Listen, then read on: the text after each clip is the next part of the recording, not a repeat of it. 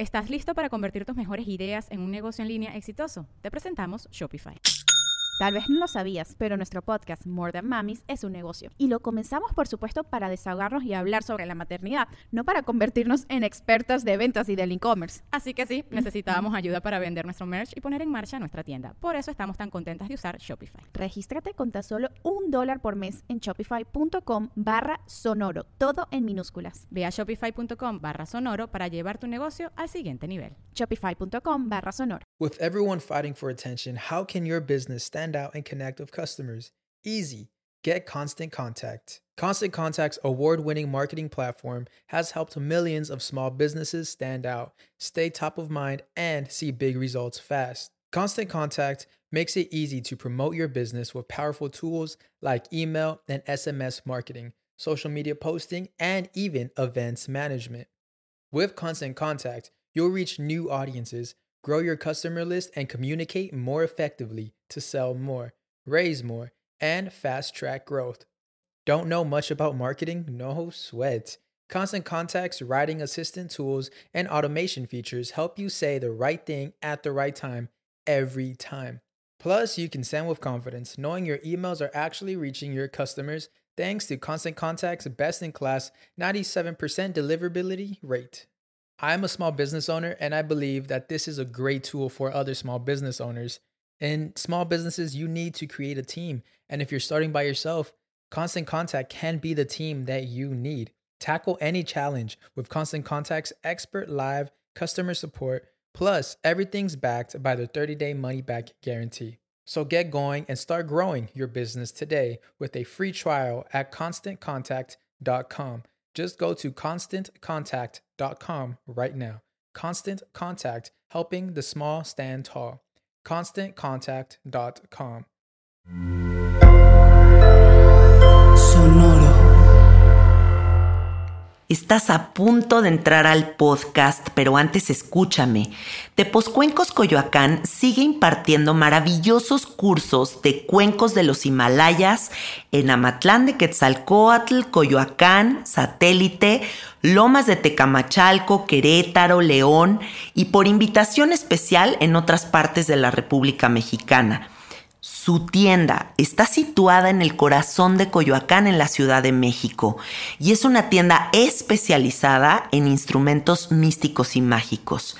No olvides que también tienen un tutorial online que puedes acceder y tomarlo en cualquier parte del mundo donde te encuentres. Comunícate al teléfono 55 44 43 0106. Síguelos en Instagram tepos con z-cuencos-coyoacán.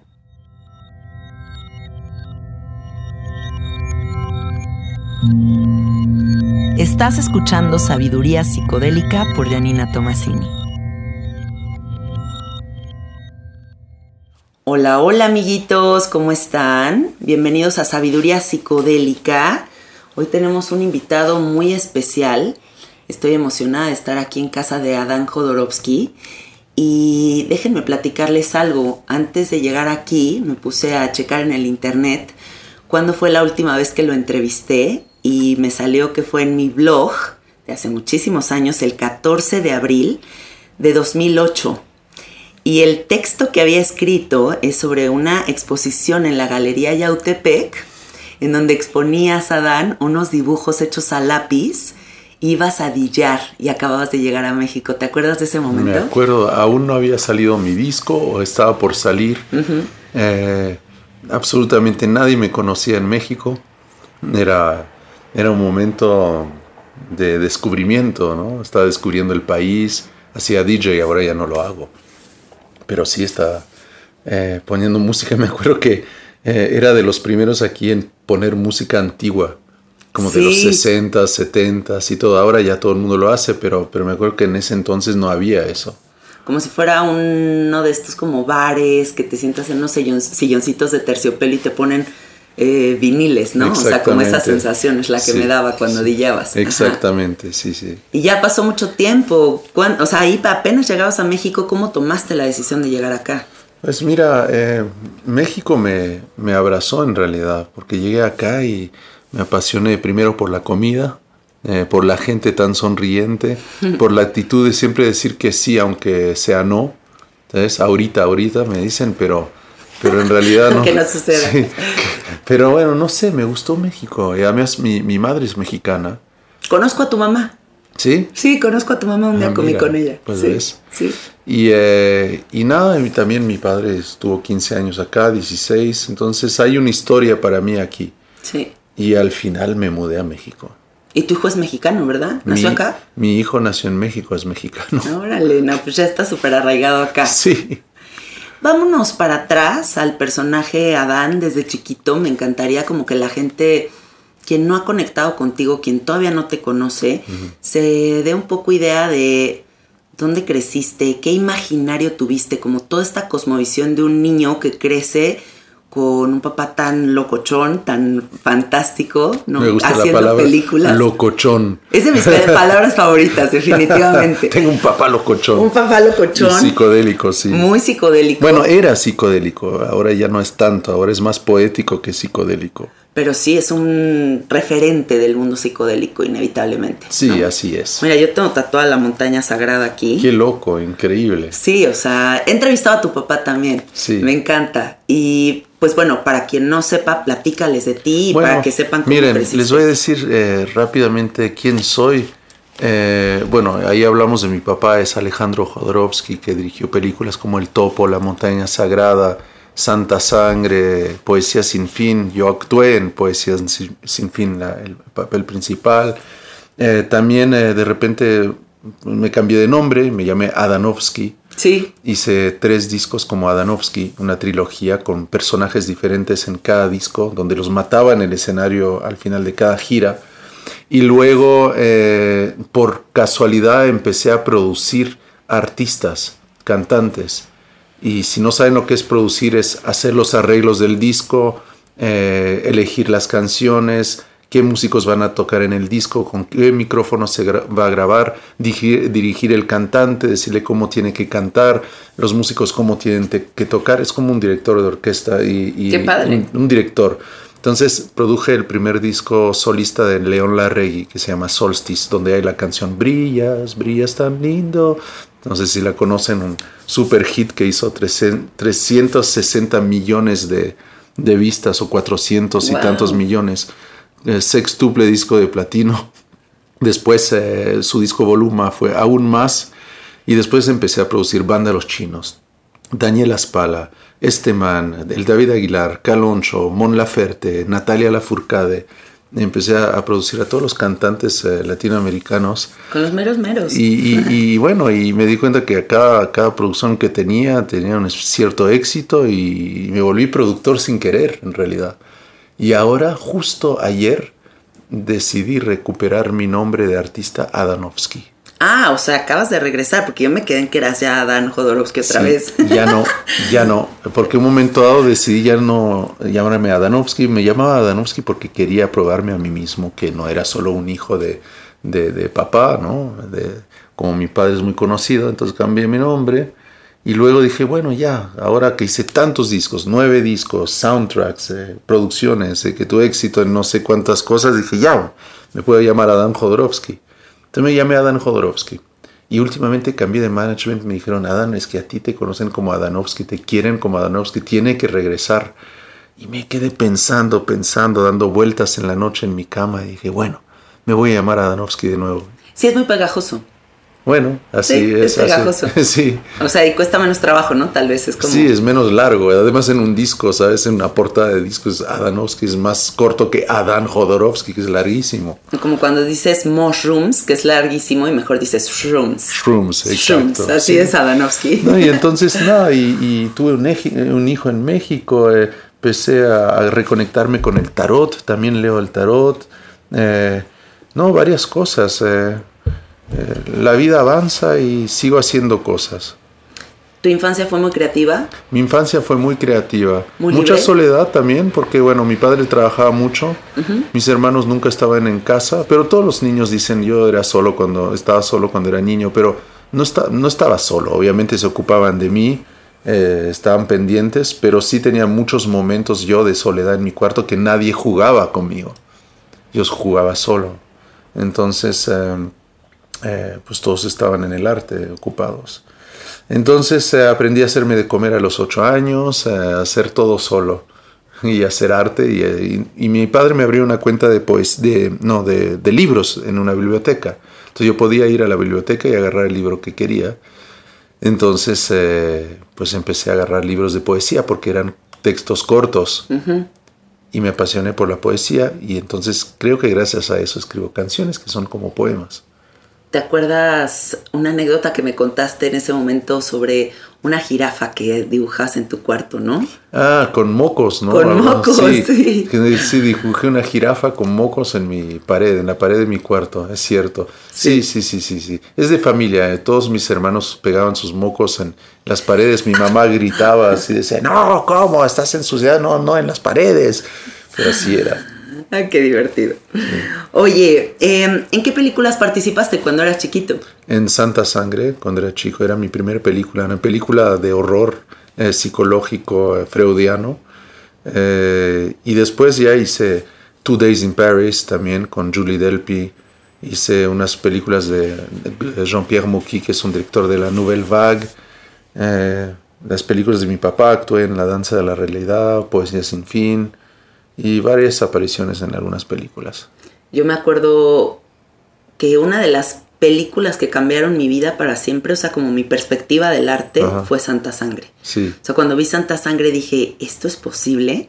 Y estaba yo estudiando ciencias de la comunicación y yo lo único que pensaba es, quiero hacer algo como esto, o sea, por favor, es difícil. denme las herramientas para hacer algo así. Y me acuerdo que en esa época había un dicho aquí en México eh, que decían que tu papá se había acabado toda la pintura roja de las ferreterías haciendo esa película. Puede ser, puede ser, sí sí, sí, No, yo tuve una infancia, sabes, un momento dado, ya había un piano en mi casa y me acuerdo que yo era como un niño surrealista, entonces con un amigo sacamos el piano en el jardín, hice un hoyo enorme, imagínate, fueron horas y horas y horas de cavar ese hoyo en el jardín y enterramos el piano ¿Enterraron el sí, piano? enterramos el piano y puse un árbol de cerezas encima que había ahí, lo, lo moví, lo puse encima.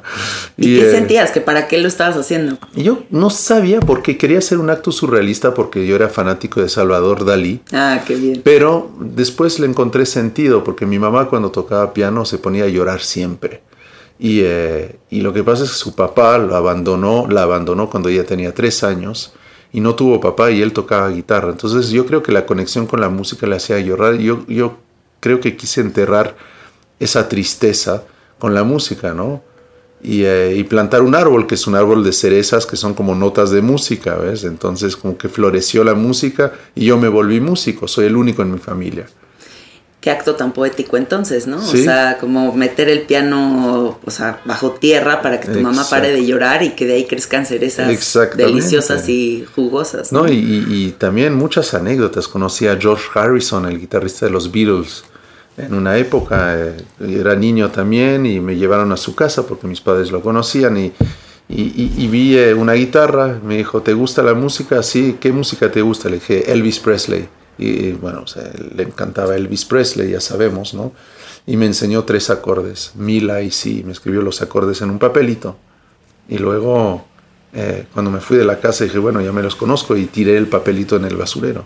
No, ahorita lo podrías vender enmarcado en eBay en millones. Exactamente, sí. Mucha gente me dice, no, tenía que estar firmado para que ganaras mucho dinero. Pero bueno, pues yo soy el, el, propietario. sí, yo puedo testificar que él me lo dio personalmente. ¿Qué otros personajes interesantes te tocó conocer a lo largo de tu infancia? Eh, Peter Gabriel, eh, Madonna. Eh, ¿A Madonna? ¡Wow! ¡Qué chingón! Marley Manson. ¿Tu papá casó a Marilyn Manson? Sí, También, creo que sí. ¿Y tú fuiste a la boda o no? No, no, no, ah. yo no. no. no. mucha gente. Patricia Arquette, que era una actriz ahí de los ochentas. Eh, no sé si Dennis Hopper vino o no, ya no me acuerdo. ¿Y de los surrealistas? Surrealistas, pues había Fernando Arrabal, Topor, los miembros del, del, movimiento Pánico, pero ya habían todos muerto. Entonces ya Dalí no estaba vivo, no lo conocí. Eh, ¿A Buñuel? Buñuel tampoco lo conocí. Eh, Fellini, yo estaba vivo cuando mi padre lo conoció, pero yo, yo no lo vi.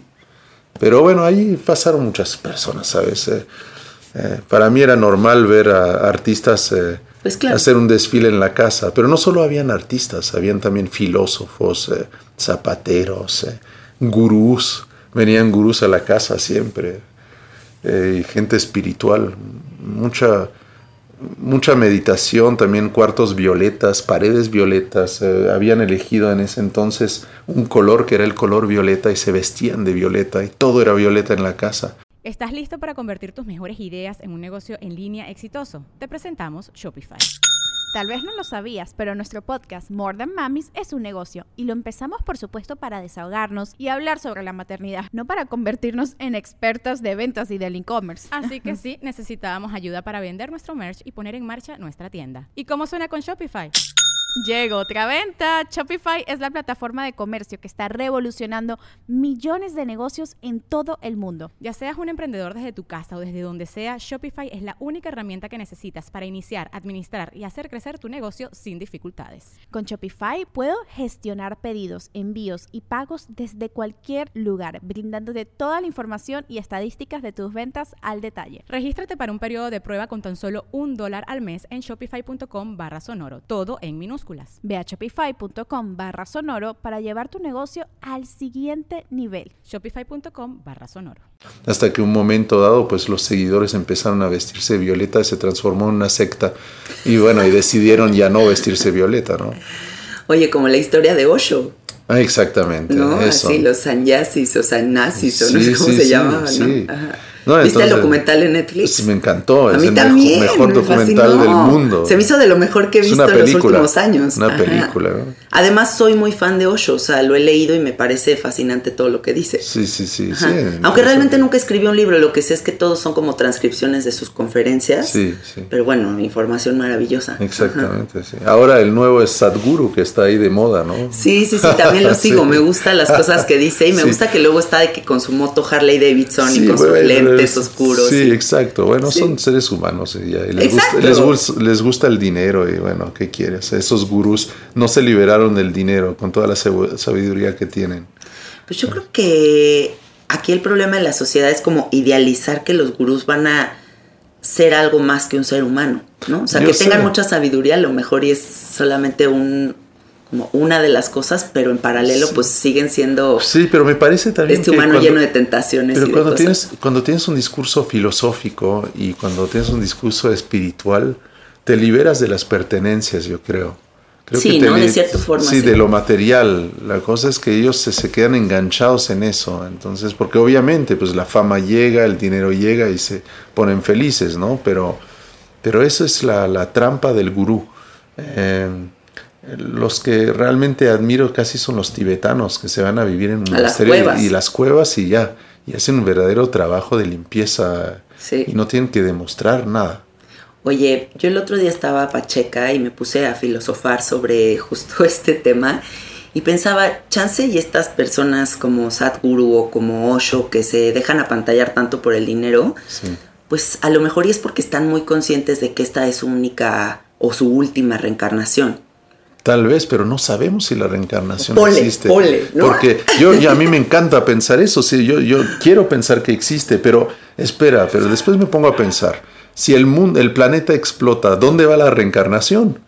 ¿Te reencarnas en qué? ¿En No, un pues polvo yo creo en que el ya polvo de espacio? estrellas, Entonces ¿no? ya se acaba, Sí. o sea, ya no existe la reencarnación, solo le existe con la con el planeta Tierra. Pues O sea, no tiene a que no exista la reencarnación, Pues sí, ¿no? pues sí, como que no tiene sentido la reencarnación, porque se acaba el planeta y ya no existe la espiritualidad y la reencarnación y todo eso. Pero también, raro, ¿no? ¿cómo explicarías, por ejemplo, eh, si tuviéramos así que clavarnos en cosas de la, de la Sí. vida y la muerte?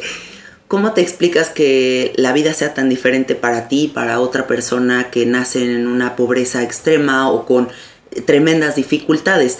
Como que si existe este Dios misericordioso que todo el mundo se plantea en la mente, no creo que lance una moneda al aire que simplemente a uno le toque una vida poca madre y a otro le toque una vida de la fregada. Sí, Entonces, lo único que a mí me da una explicación, de cierto modo, como de esa diferencia, es la reencarnación. Quiero pensar. ¿tú crees? Pues quiero pensar.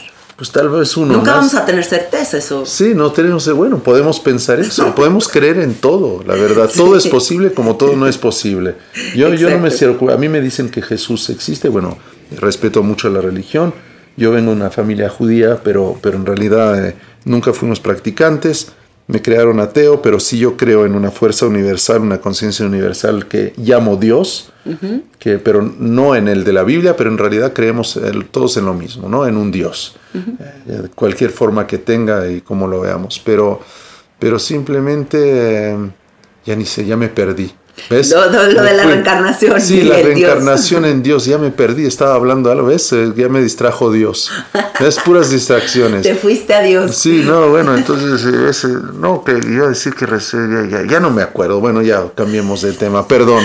Pero iba a decir algo ultra interesante y se me fue. No, güey, retómalo, a ver, acuérdate. No, creo que fue algo con que tiene que ver con... Eh, con eh, el Dios es que hablabas de Dios que ajá del Dios misericordioso que lanza una moneda al aire y dice este le toca una vida increíble y este no sí bueno mira eh, puede ser que uno uno es por casualidad que está ahí sabes eh, o no. Pero simplemente uno cree ya sé lo que iba a decir que uno puede creer en Jesús en Dios y sí y tener la fe pero todo se trata de fe o no tener fe simplemente, porque certeza de algo no tenemos de nada, ni de quién soy, ni de, qué es este planeta. Yo no sé quién soy, qué soy, este, este cuerpo, cómo llegó en esta tierra. Hay miles de suposiciones, dicen, ah, la ciencia sabe todo. No sabe todo, es pura suposición. Ven algo y después cambian de opinión en un mes. Sí. ¿Ves? Entonces todo cambia siempre. Entonces no hay ninguna certeza en nada. Es como estas modas de que todo el mundo empieza a tomar aceite de coco, se embarran aceite de coco por todos lados, el aceite de coco va a cambiar al mundo. Ah, sí. Y luego a los seis meses sale un estudio científico que dice que el aceite de coco en exceso es tóxico y se van a morir. Y así con cada cosa, entonces de verdad ya quién sabe qué creer. ¿no? Es que todo está en movimiento, los árboles crecen, nosotros crecemos, envejecemos, de hecho no deberíamos envejecer. A mí me encantaría encontrar la fórmula para no morir, ser como los... Eh, los alquimistas. ¿Cuántos años tienes hoy? Tengo, pues, adentro de mí mismo yo creo que tengo 100. Y, eh, pero tengo 42. ¿Tienes 42? Sí. Yo tengo 37 y sí, también me está encabronando ¿Ah, crecer. Sí. sí, es como, no, quiero quedarme joven. No, pero yo, no, es que a mí no me importa ser joven o no, porque me, si quiero ser joven es para poder seducir a jóvenes. Pero, pero no, pero en realidad si ya olvides la seducción y la apariencia y todo eso, entonces es magnífico envejecer. Pero lo único es que hay que estar en buena salud. Envejecer no me importa, pero estar en buena salud es lo que me importa. Pero a mí también sí me importa como verme en el espejo y decir, ay, qué bien te ves. ¿Ah, sí? Sí, la verdad sí. pero también es bonito una arruga, el pelo blanco, es otra forma de belleza, solo que nos, nos eh, han proyectado esa belleza perfecta de joven de 20 años sin ninguna arruga, pero eso es una ilusión, eso no existe. Tal vez la verdadera belleza es la vejez. ¿Sabes? Ahí deberían poner puros viejos en las revistas y, eh, y, que modelos sean puros viejos y ahí va a cambiar la percepción. ¿ves? O sea, mi relación con el tiempo es como, pues como que hay una melancolía con el pasar del tiempo, ¿no? Como en el hecho de saber que se va acabando. Pues por eso no me hago tatuajes yo porque eh, como estoy en constante transformación, por ejemplo, me, gasta, me gusta cambiar el estilo de ropa todo el tiempo. Te veo que cambias mucho de estilo. Sí, me, me gusta, me, me corto el me, me, dejo el bigote, me lo corto, eh, siempre ando en cambio, pensando de manera diferente, mis ideas las vuelvo a pensar y digo, ah, no, pero ¿cómo puede pensar así? Si me hago un tatuaje, yo sé que voy a estar preso en el tiempo, yo personalmente, tú tienes, pero eh, mis amigos también, pero yo soy así. Si no quiero estar marcado en el tiempo y estar preso en ese recuerdo. Entonces yo ya soy suficientemente melancólico y nostálgico para tener eso. Sí. Entonces, imagínate, me voy a deprimir, me voy a querer suicidar si tengo un tatuaje. Voy a decir, ah, me recuerda tal época cuando... no, no puedo. A mí lo que no me gustaría tatuarme nunca serían palabras. Ajá. Porque la palabra, la idea, se me hace que cambia todo el tiempo. Sí. Pero imágenes sí puedo con las imágenes. Ajá. O sea, pero siempre que he pensado como en hacerme una palabra, digo, no hay manera. Sí. porque eso sí es como muy cambiante para mí. Y porque aparte soy Géminis. Sí. Entonces sí, todo el tiempo está cambiando. Exactamente, somos constantes, somos mutantes.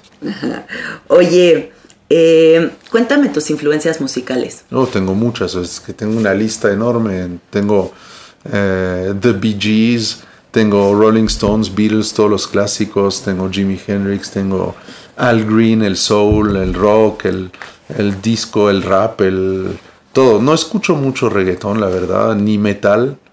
Em, pero, pero bueno, me gustan los boleros también. Eh. Yo soy mucho de música antigua. De hoy, por ejemplo, me gusta Men I Trust, me gusta una banda que de Jack Moves, que es nueva, que no, no, es muy conocida. Me gusta Oracle Sisters, mis amigos que tocan, eh, no sé. ¿Black Puma, ya lo viste? Eh, no. Ah, pues los, los discos que produzco también, me gusta mucho el último de David Aguilar, el David Aguilar que, produce, que produje que se llama Agendas Vencidas, que solo es una, un, un disco guitarra y voz. Órale. Es muy bonito, grabado en cinta, él en vivo, con, es, es, precioso y ahí se ve tal como es él, se ve su esencia. Ah, qué y el último de Natalia Lafourcade que acabo de producir es increíble. Me fascina Natalia. Es el mejor disco que he producido en toda mi vida, creo. ¿Ah, sí? Es alucinante. Es un viaje, es que es Natalia en sus raíces. En, no puedo decir mucho porque ella va a hacer su promo, pero, pero me pidió no, no ser discreto, pero es increíble. ¿Se puede saber cómo se llama el disco? No. Ah, todavía no. todavía no. ok, ok. sí. sí. también vive aquí, ¿no? Ella no vive en Veracruz. Ah, vive en Veracruz. Sí. Ah, ok. Pensé que vivía también en este edificio. No. Oye, hablemos de la psicodelia, porque es inevitable hablar de psicodelia estando en este programa. Sí. Eh, ¿Cómo entiendes tú la palabra psicodelia? Pues psicodelia, pues de varias maneras. O hay el lado drogas, LSD, hongos, etcétera. O hay la psicodelia también, la libertad de, expresión artística y, eh, romper con los límites. Eh, eso es. Colores. Eh, sí, así lo visualizo, ¿no? La psicodelia. con un movimiento político también. pero tiene mucho que ver con libertad. ¿Cómo te vives tú en psicodelia?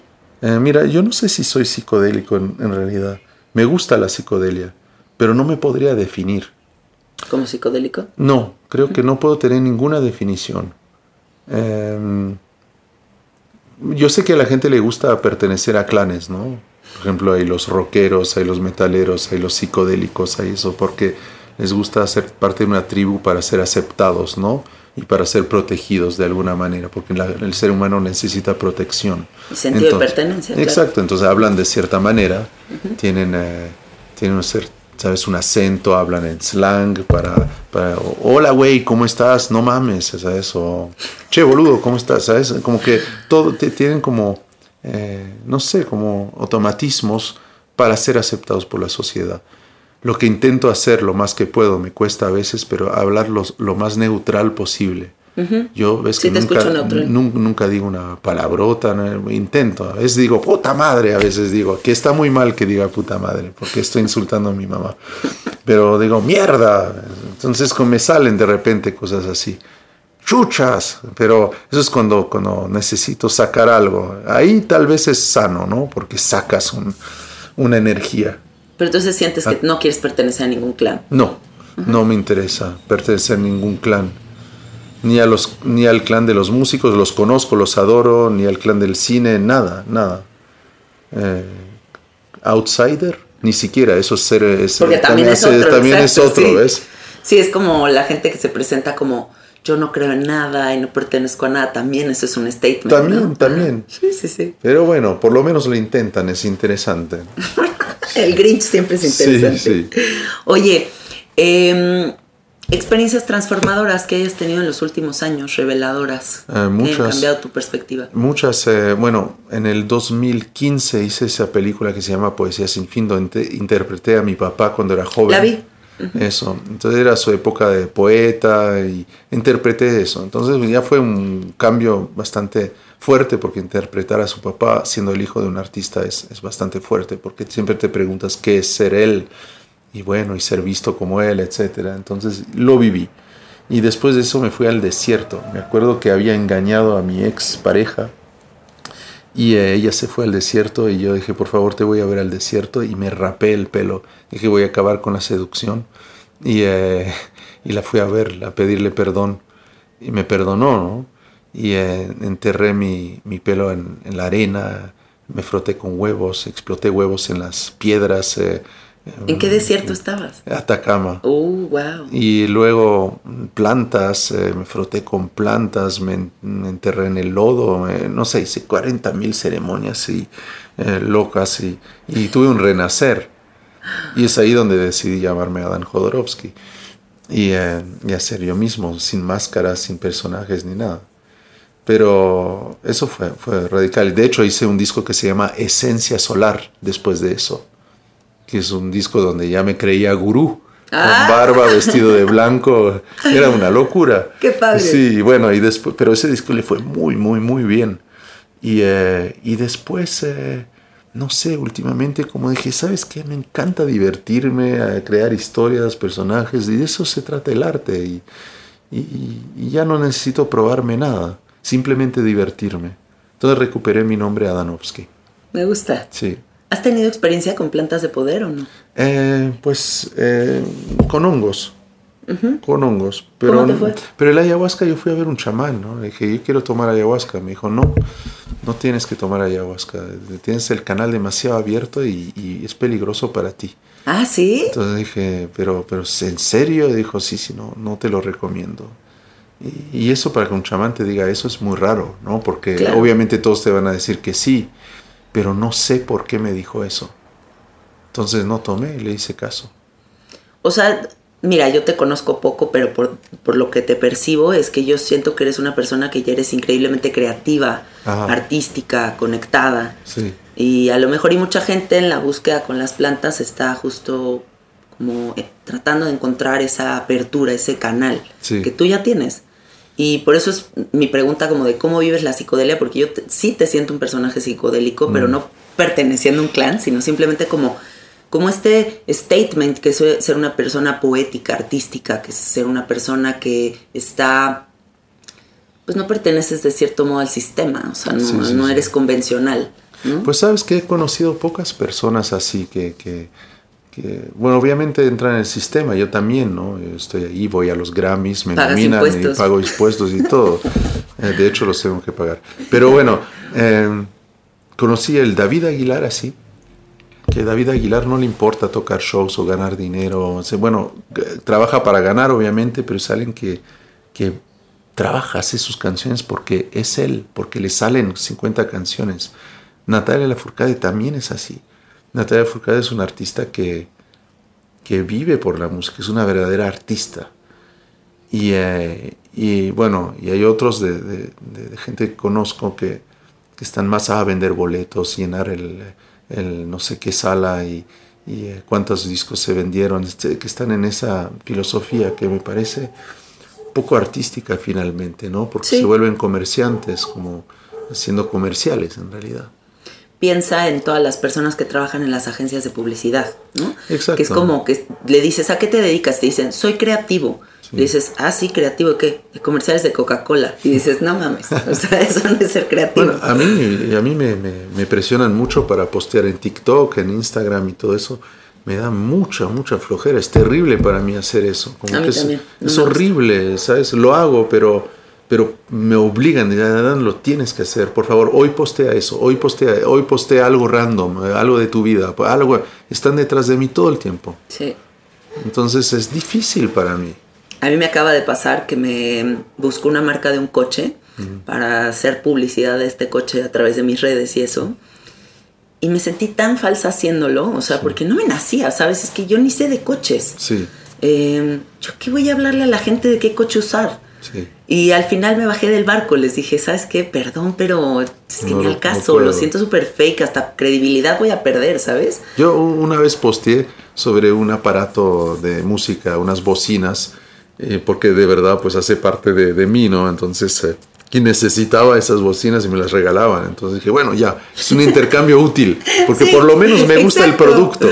Sí, pero a- un a mí coche no cuando me me mandan cosas como chamánicas, así que saumerios, piedritas, eso soy feliz y lo Sí. subo feliz, pero cuando me suben, me hacen subir algo que ni, ni siquiera sé qué decir, es Sí. como, me Eso, siento rara. Exactamente. sí. Oye, em, cuéntanos de tu show que viene en camino, me muero de ganas de ir.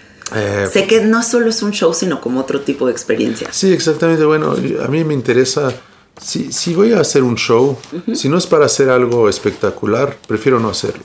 Chingón. Entonces, eh, si hago un show en la Ciudad de México, que te- cada vez que hago un show en la Ciudad de México, a cada vez pasa algo diferente.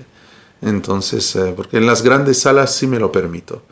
Y eh, entonces van a ver gigantes, hombres de pequeña estatura, ya me prohibieron decir enanos, que viene de la palabra nanismo, eh, la verdad, entonces no está tan mal decir eso, pero bueno, no, no Sí, puedo te oí el otro día en una entrevista diciendo esa palabra y dije, güey, ya se la modificaron. No, sí, entonces sí, ya me la modificaron. Entonces ahora voy a decir Blanca Nieve y los siete hombres de pequeña estatura. Exacto. ¿Ya? Sí, sí, entonces, sí. bueno. Pero, pero entonces, eh, no, pues yo, mi- uno de mis mejores amigos es, eh, es hombre de pequeña estatura y él le choca que, que, que no le quieran, que no se atrevan a decirle enano. Dice, yo soy un enano. Viene la palabra enanismo, soy un enano. Ya dejen de hacer tanto. Es como la tanto- palabra gordo, o sea, la gente como que le encanta decir como, ay, estás llenita, ay, Sí, sí. tienes, te estás así como sabrosona. Exactamente. Es gordi gorda, güey, o sea, todo bien. Sí, todo bien, ¿no? Todo bien. Es que todo el mundo está súper asustado hoy en día, ¿no? Porque es tan asustado la mirada de los demás en el ser criticados y todo. Entonces está difícil. Pero bueno, mira, es, es- es el nuevo mundo. Hay que avanzar con él. Entonces en mi show van a haber gigantes, hombres de pequeña estatura, eh, trapecistas y también eh, voy a hacer lucha libre con unos luchadores Ah, también. qué chingón. Y, eh, y, y bailes y trajes y lentejuelas y, y glam y, y un show ultra divertido. Eso es ¿Cómo lo que- planeas tus looks para un show? no sé, ahora lo tengo, tengo que ocuparme de eso. Tengo un mes y medio solo para hacerlo. Entonces lo voy a hacer. eh, pero bueno, empiezo a pensar y empiezo a buscar ropa.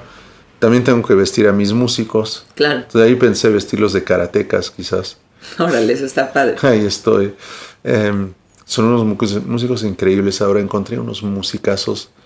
Durante muchos años me costó mucho en México encontrar buenos músicos con un buen gusto, pero con los años como se empezó a abrir YouTube y empezaron a, a ser más internacionales en las, los gustos musicales, todos los músicos empezaron a practicar otro tipo de música y se volvieron buenísimos. Buenísimo. No, ahora sí hay muy buenos músicos.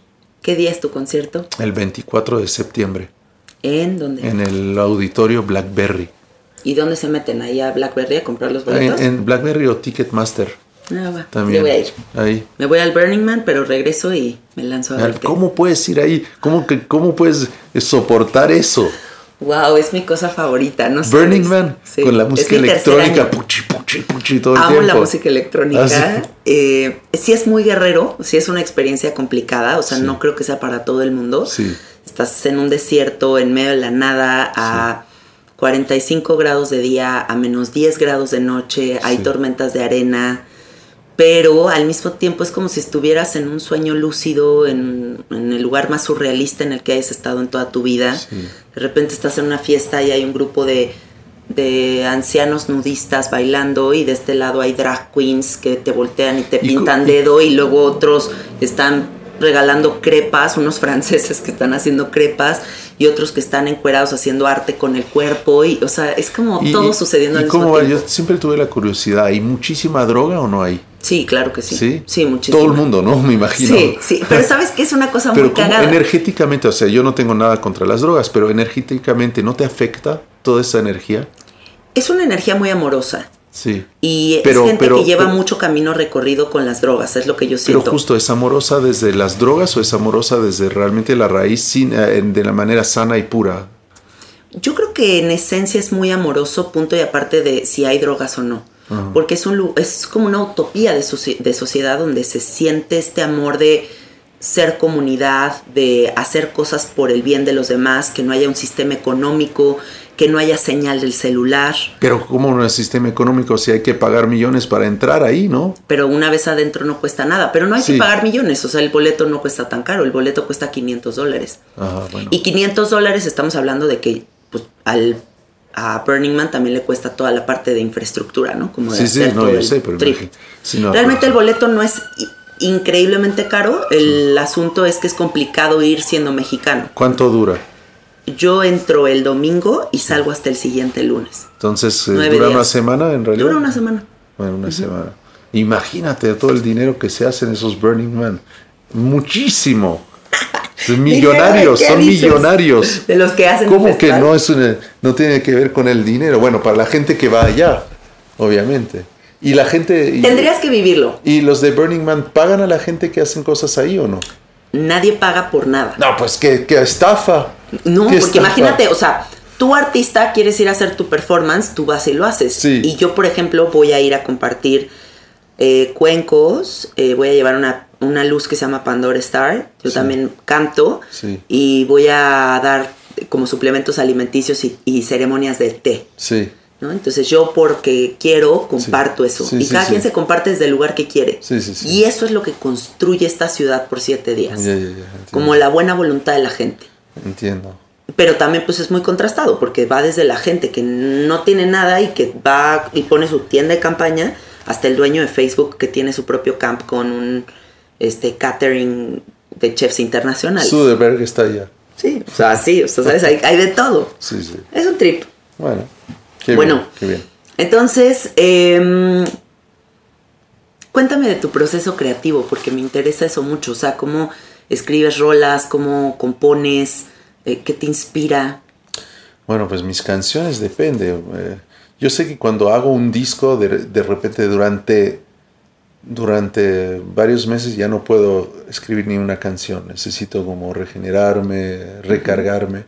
Cuando me propongo una meta, me digo, ok, en tal fecha voy a tener que entregar un disco, ahí me pongo las pilas y empiezo a componer canciones, a sacar cosas. Ahora tengo dos canciones nuevas, pero... La última Pero me encantó.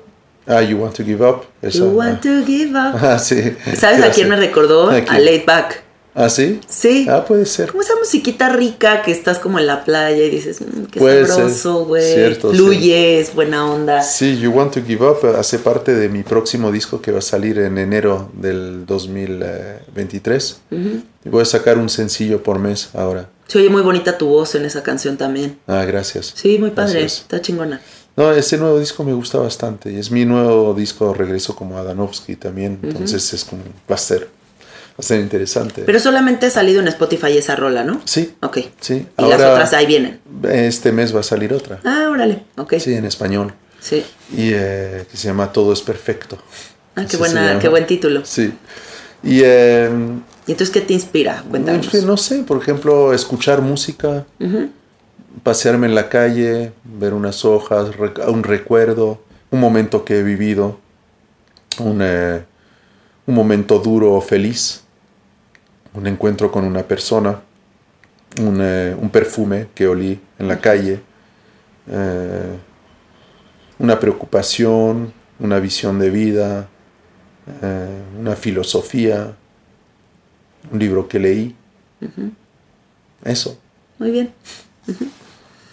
Em, autores, libros que te gustaría recomendar que te han cambiado la Alan- visión Alan- de la vida. Alan Watts, me gusta, A me mí gusta, me gusta mucho.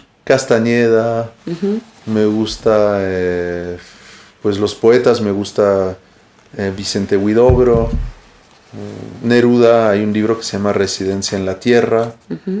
Em, también pueden leer los libros de Hermann Hesse. Pueden empezar con Siddhartha, que es el más simple. Eh, eso lo recomiendo a un adolescente, Siddhartha. Así es como una buena introducción. ¿Cortázar te gusta? Cortázar, sí, sí, me gusta Cortázar. Em, bueno, recomiendo mucho, ¿quién más? Uspensky, Uspensky, que era el alumno de Gurdjieff. Em, eso, Súper. sí. Em, veo que te expresas a través de tu vestir, ¿no? ¿Qué También. sientes? ¿Qué, qué, qué trip hay con eso? Porque, no sé, yo también soy muy expresiva en mi vestir y me siento que es una forma de divertirme con el avatar, ¿no? Sí. O sea, ¿qué sientes tú? Pues ahora compro puras piezas que me gustan. Y no es que ahora elegir, elijo vestirme excéntrico o bien o, o no bien, es que tengo solo ropa así. Entonces tengo pantalones muy bien cortados, tengo 10 así, eh, tengo camisetas elegidas, tengo camisas muy bien elegidas, eh, tengo sombreros. eh. Entonces como que ya me pongo algo y todo combina. Ah, qué bien. ah, tengo ropa que, que- que combina con todo. Entonces eso es lo interesante. No tengo que pensar mucho. Saco una camisa y va muy bien con tal pantalón. Ay, no, yo mi closet es como si tuviera múltiples personalidades. Así. interesante. como que podría ser 10 personas diferentes Ah, en el sí. mismo closet, Sí, ¿no? sí. Combinarían muchas cosas. Eso. Em, actos psicomágicos que hayas hecho a lo largo de tu vida. Digo, ya me comentaste por ahí dos, pero algún otro quisieras compartirnos. Eh, ¿Qué he hecho? He hecho varios. Me acuerdo que cuando mi hermano se murió, unos años después. ¿Cuántos años tenías tú cuando murió tu hermano? Yo tenía 15. Ok. Él tenía 24. Como que se fue de fiesta y inhaló heroína y tomó alcohol. Y él había nacido con un soplo en el corazón. Entonces como que no resistió y se murió. Entonces eh, me embarré de, de arcilla y escribí teo sobre todo mi cuerpo porque yo lo admiraba tanto que quería ser como él. Entonces mi familia tenía miedo que me pasara lo mismo que él. Entonces me embarré de, de arcilla y me escribí teo en todo el cuerpo. Después me fui a bañar, me quité esa, esa piel de encima. Y uh, eso es lo que hice. Y ahora estoy dando eh, tarot, estoy leyendo tarot a la gente. Tengo pacientes ahí donde tú estás sentada, eh, ahí se sientan y yo me siento aquí y les leo las cartas y les hago una sesión de terapia, dura una hora y les doy un acto de psicomagia. Ah, qué padre. Sí, sí es necesario. Es increíble todo lo que veo, todo lo que escucho. Es increíble.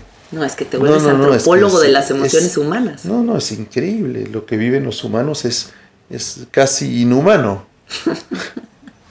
Totalmente. Sí. sí.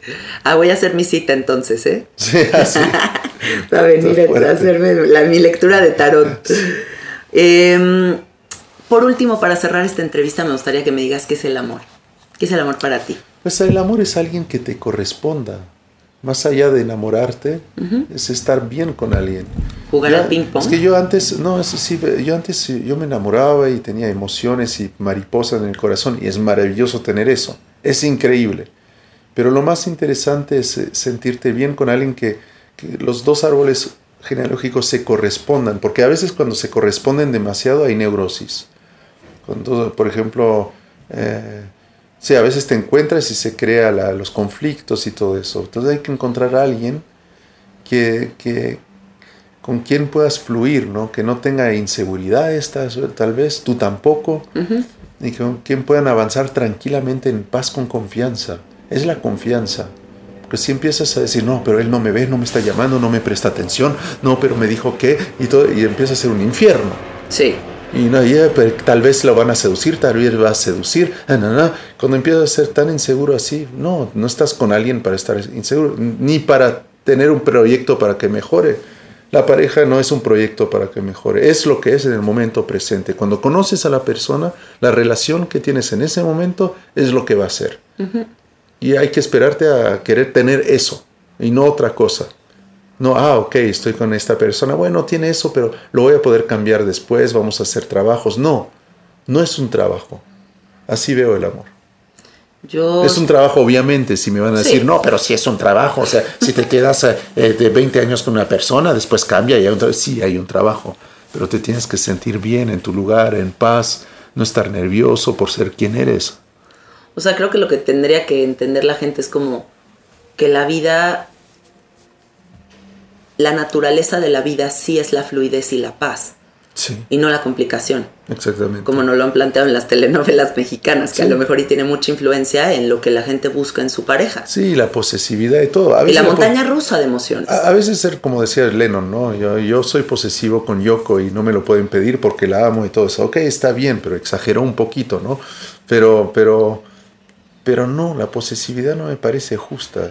Y si la persona se quiere ir a acostar con otra persona, ¿qué puedo hacer yo? ¿Le voy a impedir que sea feliz y que lo haga? No, no lo voy a impedir. Si lo quiere hacer, es su cuerpo, no me pertenece, ¿no? Simplemente no me lo digas, no me hagas daño. Exacto. Y ya está, no me lo digas, no sí. quiero saber nada. Y por favor, no con alguien que conozca, porque mi ego va a estar lastimado y mi orgullo. Sí. Pero haz lo que quieras, simplemente protégete y, y protégeme. Uh -huh. Y ya. Sí. Eso, eso es todo, eso, es, eso, eso está bien. Y simplemente yo soy tu rey, por favor. No te vayas a enamorar, no, no, no te desvíes demasiado si lo haces. Es como lo que Frida Kahlo le pedía a Diego Rivera, ¿no? Le decía, puedes serme infiel, pero nunca me seas desleal. Sí. ¿no? Entonces es como la diferencia entre una cosa y la otra. O sea, cógete a quien quieras, pero aquí tenemos tú y yo construido algo. Juntos. Exactamente. Uh -huh. ¿Sí? sí. De sí. acuerdo. Sí, así, así lo vería yo. Buenísimo. Sí. Adán, ¿algo que te gustaría agregar? pues que disfruten la vida, porque no sabemos cuánto va a durar, lo que va a ser, entonces hay que olvidar esos problemas, ah, el dinero, ah, esto y no sé qué, y que, ah, y que ayer me dolió la cabeza y que estoy estresado porque el trabajo, no, ya disfruta la vida, ya, basta. Ay, ¿sabes qué se me olvidó preguntarte? ¿Qué? De tu experiencia de ser papá. Porque la última vez que Ah. te vieras un chavito y ahora ya eres un güey que Sí, tiene un hijo. Un hijo de seis años, tiene seis años. Cuéntame. León tiene seis años y es maravilloso. Obviamente, gran experiencia ser papá, aprendes mucho. Eh, adoro- yo tengo una relación muy cercana con mi hijo, somos muy, muy, muy cercanos. El otro día lloró porque se iba de vacaciones y no me iba a ver y yo lloré. No. Pero lo, lo quiero mucho, me cambió la vida, me aprendió a ser más gener- generoso, tal vez más atento a los demás, más a la escucha y más responsable y más ordenado también. Qué bueno. Sí, yo era de- muy desordenado, yo dejaba mis pantalones en el piso antes, eh, eh, sí, no lavaba mi ropa eh, y no, ahora ya yo soy muy limpio, ordenado. Qué bueno. Me organicé. Súper. Muchas gracias por recibirme. A ti, gracias. Bueno, amiguitos, nos escuchamos la próxima semana. Me encuentran en el Instagram como Cassette Art y a Adán lo encuentran como Adanovsky, ¿cierto? En Adanovsky, Instagram. eh, Instagram es Adán Jodorowsky, pero me llamo Adanovsky. Ok, perfecto. Buscan Adanovsky o Adán Jodorowsky. Ahí les va a salir. Sí. Ok, y escuchen su nueva rola que está buenísima y compren boletos para su concierto y por ahí nos vemos. Hasta bye luego. bye.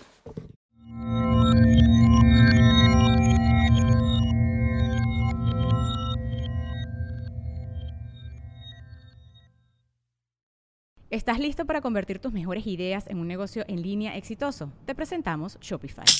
Tal vez no lo sabías, pero nuestro podcast More Than Mamis es un negocio y lo empezamos por supuesto para desahogarnos y hablar sobre la maternidad, no para convertirnos en expertas de ventas y del e-commerce. Así que sí, necesitábamos ayuda para vender nuestro merch y poner en marcha nuestra tienda. ¿Y cómo suena con Shopify?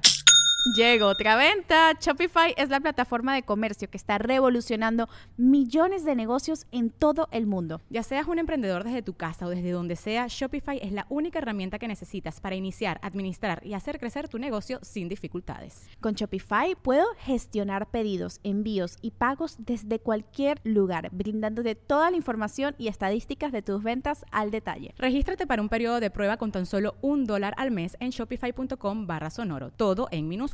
Ve a shopify.com barra sonoro para llevar tu negocio al siguiente nivel. Shopify.com barra sonoro. ¿Estás listo para convertir tus mejores ideas en un negocio en línea exitoso? Te presentamos Shopify. Tal vez no lo sabías, pero nuestro podcast More Than Mamis es un negocio y lo empezamos por supuesto para desahogarnos y hablar sobre la maternidad, no para convertirnos en expertas de ventas y del e-commerce. Así que sí, necesitábamos ayuda para vender nuestro merch y poner en marcha nuestra tienda. ¿Y cómo suena con Shopify?